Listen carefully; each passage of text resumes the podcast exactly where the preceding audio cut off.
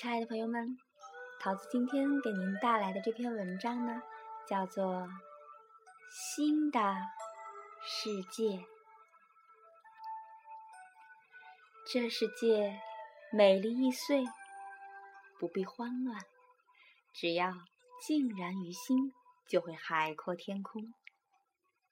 这人生痛并快乐，不需埋怨，只要心存感激。就会精彩无限。这脚步轻松沉重，不必匆忙。只要心中有一座城，有一片森林，有一种信仰，就要一直走下去。这个世界是新的世界。倾听风吹秋叶，感知秋的心事，秋的静谧，秋的思绪。倾听潺潺小溪，领悟水的絮语，大自然的情怀，人生的豪迈。倾听静静的沉默，更加睿智，更加超然，更加洒脱。微笑着倾听，感觉一切都在微笑。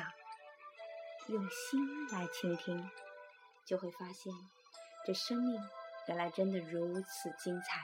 这世界。原来是另一个世界。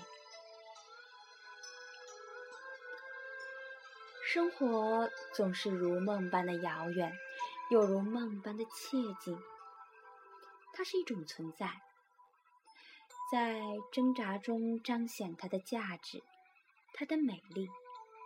它有声有色，是一种歌唱，在起伏中诠释它的姿态，它的浪漫。它无怨无悔，是一种历练，在风雨中沉淀情怀，是他的灵魂。新的世界其实呢，就是搏击，是思索，是力量。新的世界如海，凝望大海，纯澈于心。逝去的不只是伤感，更多的是岁月中的美好，是彻悟。